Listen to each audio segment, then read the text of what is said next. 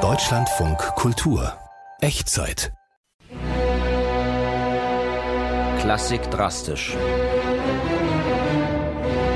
Lippenbekenntnisse zweier Nerds. Von und mit David Striso und Axel Ranisch. Axel, ich habe dir heute einen französischen Komponisten mitgebracht, der mit einem Stück bekannt geworden ist, sehr bekannt geworden ist. Bei den meisten, glaube ich, heute noch.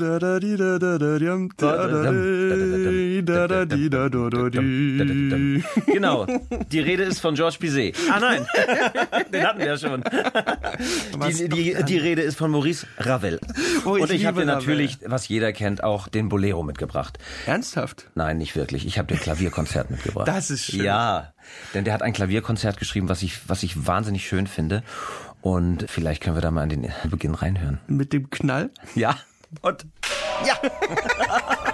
Der beginnt mit dem Peitschenknall. Ist das nicht toll? Ja, super. Und dann, und dann diese Piccolo-Flöte, die da Ja, so drüber das, das ist das Thema und das Klavier begleitet. fließt. Aber wie? Ja. In, in, einer, in einem rasenden Tempo unten Ja. drunter.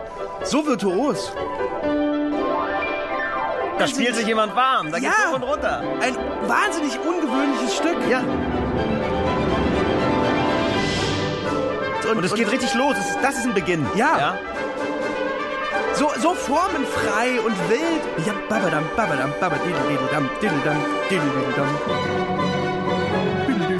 Guck mal, und danach kommt, es kommt doch dieses, da wird, kriegt das Ja. Klavier das erste Mal den Raum und Und wonach klingt es für dich? Nach welchem Landstrich klingt dieses... ja, es klingt schon irgendwie spanisch. Ja, heiß, heiß, heiß. Baskisch, Baskisch? Warum wohl? Na, warum?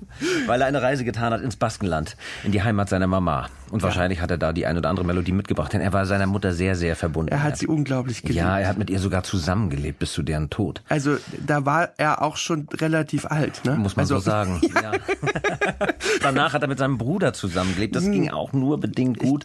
Ich glaube, und da lebte er lange total auf die Ketten gegangen. er war lebte sehr in- spleenig. Hat sich in eine Villa Ja, zurückgezogen. wahrscheinlich hat sein Bruder nur deshalb geheiratet, Geheiratet. damit er ihn los wird. so, ich habe geheiratet und jetzt raus. Und in dieser Villa, da hat er dann so Me- Messi-mäßig Zeug gesammelt, ne? Spieluhren, Ja. gefälschte Gemälde, keine Ahnung. Illusionen, all, all mögliches Zeug Ja. zurückgezogen.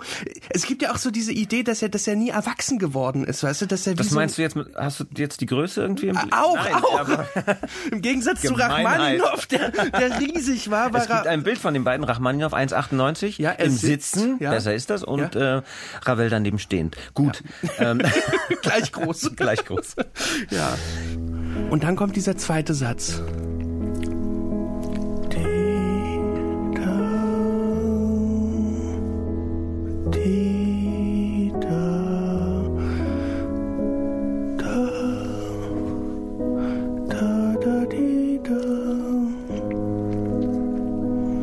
Und das geht zweieinhalb Minuten so. Kein Orchester. Nur Klavier solo. Ein bisschen wie Satie, weißt du, wie diese Gymnopädien. Es ist so schön. Da, die. Und eine unendliche Melodie, die hört einfach nicht auf, die fließt immer weiter. Da, die, da, da, die, da, da. Und nach zwei Minuten Kommt. kuschelt sich so von hinten.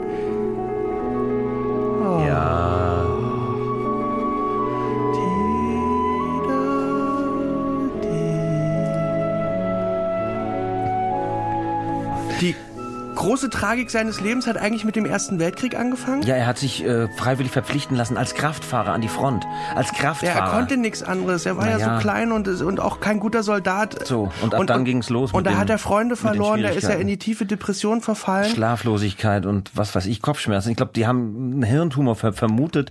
Ja. Und das war dann Schritt für Schritt kam eins zum anderen. In der zweiten Lebenshälfte waren so viele Krankheiten am Start, wie man sich das kaum vorstellen kann. Wie heißen die alle? Am Amusie, ja? Er hat das also ist das Schlimmste von für allem. einen Komponisten, der nicht mehr Musik empfinden und nicht mehr spielen kann. Er hat am Ende Musik nicht mehr ausdrücken können. Er hatte eine Aphasie, er konnte sich gar nicht mehr ausdrücken, er konnte nicht mal mehr reden. Er konnte nicht schreiben, nicht lesen, nicht reden. Er Das konnte dieses Klavierkonzert nur noch schreiben. Wie ist uns auch irgendwie ein Rätsel. Er konnte es nur noch schreiben, aber er konnte es nicht selber nicht mehr uraufhören. Er muss ein sehr guter Pianist gewesen sein, aber er konnte es nur noch dirigieren. Wahnsinn. Und dann natürlich diese Satz. unfassbare Virtuosität.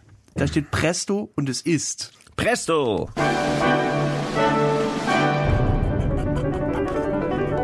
Ganz schön gehetzt. Zu spät auf Arbeit. Ich muss die U-Bahn nehmen und.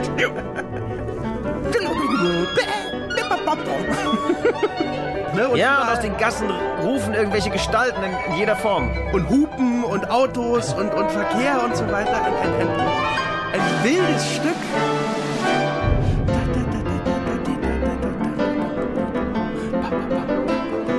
Und das Ding geht so durch, ne? Das sind so vier Minuten allerhöchstes Tempo. Ja.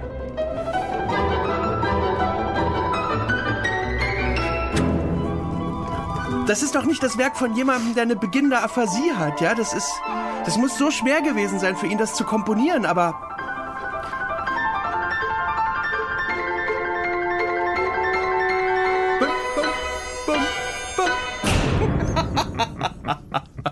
Was für ein schönes, lebenslustiges Stück. Toll. Dankeschön, David.